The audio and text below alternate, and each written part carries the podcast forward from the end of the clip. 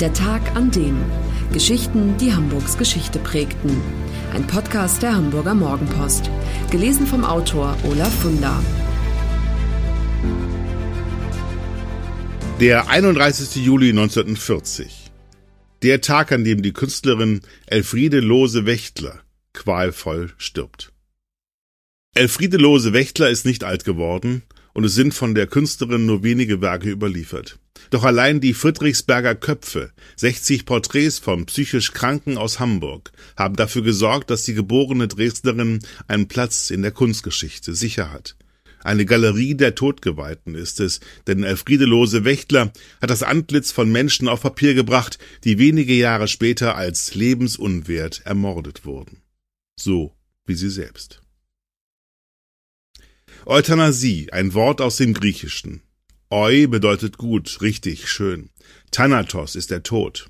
Euthanasie meint also, jemandem dazu zu verhelfen, einen guten Tod zu sterben. Euthanasie, so nannten die Nazis ihren Massenmord an Kranken und Behinderten. 70.000 Menschen kamen allein bei der berüchtigten Aktion ums Leben, die den Codenamen T4 trug, darunter Elfriede Lose Wächtler. Sie wird am 4. Dezember 1899 in Löbtau in Sachsen geboren. Schon mit 16 verlässt sie das Elternhaus, um die Königliche Kunstgewerbeschule in Dresden zu besuchen und gehört bald zur Dresdner Sezession, einem Freundeskreis expressionistischer Künstler, zu dem auch Otto Dix, Konrad Felix Müller und Lazar Sigal zählen. Kurt Lohse, ein labiler Künstler, der sich nicht entscheiden kann, ob er nun Maler oder Sänger sein möchte, gehört ebenfalls dazu. Elfriede Lose Wächtler und er heiraten 1921. Die Beziehung steht von Beginn an unter keinem guten Stern. Sie trennen sich, kommen wieder zusammen, trennen sich. Trotzdem gehen sie 1925 gemeinsam nach Hamburg, wo Lose eine Anstellung im Chor des Stadttheaters bekommt. Damit beginnt das Drama, denn Lose hat bald nur noch Verachtung für seine Frau übrig, spottet über ihren Körper, bezeichnet sie als Lügnerin und Kleptomanin. Als Elfriede Lose Wächtler erfährt, dass ihr Mann eine Geliebte hat und dass sie bereits das zweite Kind von ihm erwartet, da bricht sie psychisch zusammen.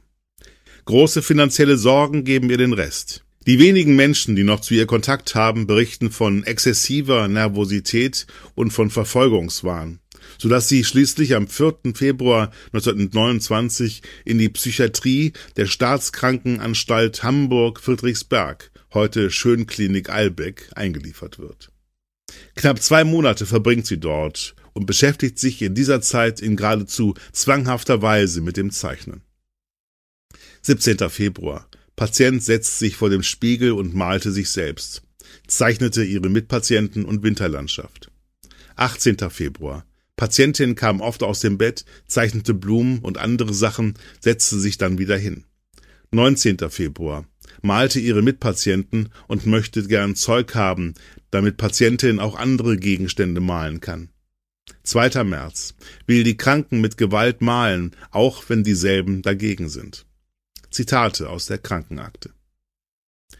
Die Friedrichsberger Psychiater glauben zunächst, Elfriede Lose-Wächtler leide an Schizophrenie, ändern dann aber ihre Diagnose in reaktive psychische Verstimmung als Folge ihrer ausweglosen Lage als Künstlerin und entlassen sie. Es geht mit ihr aufwärts. Sie stellt ihre Friedrichsberger Köpfe in einem Kunstsalon im Biberhaus am Hauptbahnhof aus und die Kunstwelt feiert sie. Ein Aufschrei bedrängter Kreatur, so nennt ein Rezensent Lose Wächtlers Bilder. Anita Rehs Köpfe nur ganz unlebendig dagegen, so das Urteil von Künstlerin Gretchen Wohlwill. Und ein Kulturredakteur des hamburgischen Korrespondenten geht so weit, Elfriede Lose Wächtler eine der stärksten Hamburger Begabungen zu nennen. Alle spüren, wie einmalig diese Bilderserie ist. Insassen einer psychiatrischen Anstalt, gezeichnet von einer Künstlerin, die dort selbst Patientin war. Sensationell. Doch der Höhenflug hält nicht lange an. Mit den finanziellen Sorgen kehren bei Elfriede Lose Wächtler auch die Depressionen und Ängste zurück. Als sich die letzten Freunde von ihr abwenden, geht sie im Mai 1931 mittellos, vereinsamt, physisch und psychisch erledigt zurück zu ihren Eltern nach Dresden. Auch die werden mit ihr nicht fertig, so dass der Vater sie im Juni 1932 in die Landesheil- und Pflegeanstalt Arnsdorf bei Dresden einweist, wo sie gegen ihren Willen lebt. Acht Jahre lang. Und wo sie abermals malt. Patient um Patient. Und dann passiert es. Die Nazis kommen an die Macht. Sie, immer noch eingesperrt, ist ihnen willenlos ausgeliefert. Die braunen Herren erklären die kunstlose Wächtlers für entartet, vernichten einige ihrer Werke sogar und wollen sie zwingen, sich sterilisieren zu lassen. Als sie ablehnt, wird sie zwangssterilisiert, was ihr endgültig den Verstand raubt. Von da an malt sie nicht mal mehr. 1940 beginnt die Aktion T4, so benannt nach dem Haus Tiergartenstraße 4 in Berlin, wo damals die Zentraldienststelle angesiedelt ist, die die Ermordung sogenannter Ballastexistenzen im ganzen Reich organisiert. Sechs Tötungsanstalten stehen bereit. Eine davon ist das Krankenhaus im ehemaligen Schloss Sonnenstein in Pirna.